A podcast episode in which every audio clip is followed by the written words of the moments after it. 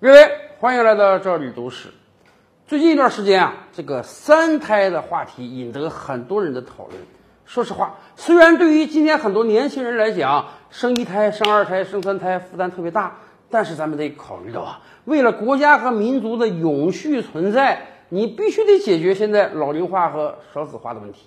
不光咱们国家要解决，我们周边很多国家也要解决。哎，就因为这个事儿，最近啊，韩国和越南之间闹得还不太愉快。这是怎么一回事呢？韩国庆尚北道啊有个文庆市，当地市政府啊为解决当地大龄农村男青年找不到配偶这个事儿啊，人家是煞费苦心。文庆市市政府最近出台了一个政策啊，号召广大在韩国留学的越南女留学生能够嫁给韩国的大龄农村男青年，结成夫妇，在韩国生活，为韩国养育后代。表面上看呢，这是一个市政府做的善事啊，我是在推这个男女结合，我是在做这个婚介呀。咱们中国之前有个女经济学家不也说嘛，说现在啊，这个城市大龄女青年太多，农村光棍太多，所以他建议啊，城市的大龄女青年呢去嫁给农村的光棍，这不就解决这个婚配问题了吗？咱们国家经济学家这个话一出，引得所有人挞伐。相信原因大家也很清楚啊。就城市大龄女青年那个高傲的姿态，怎么可能看得上乡村的光棍儿啊？哎，从这个角度上讲啊，文庆市这次干这个事儿啊，倒是比较合理的。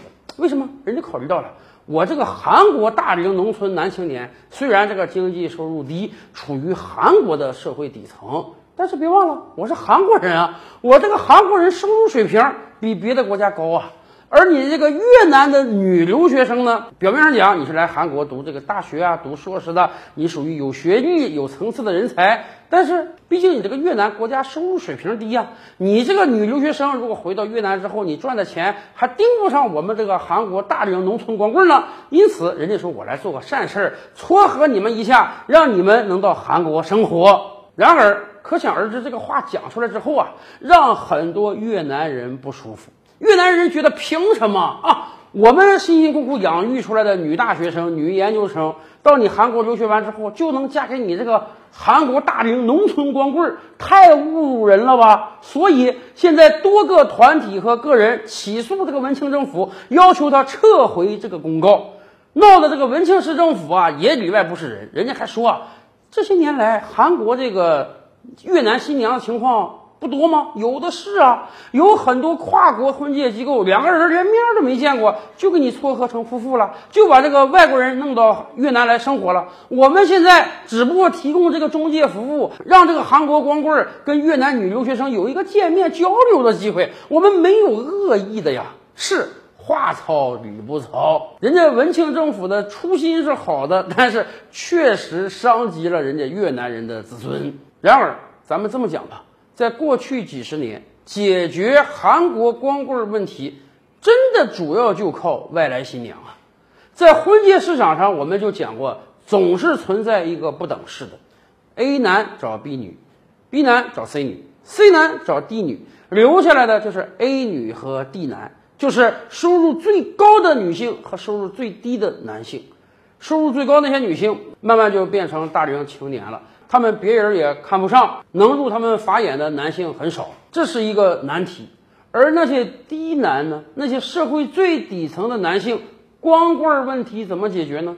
恐怕只有靠外来新娘了。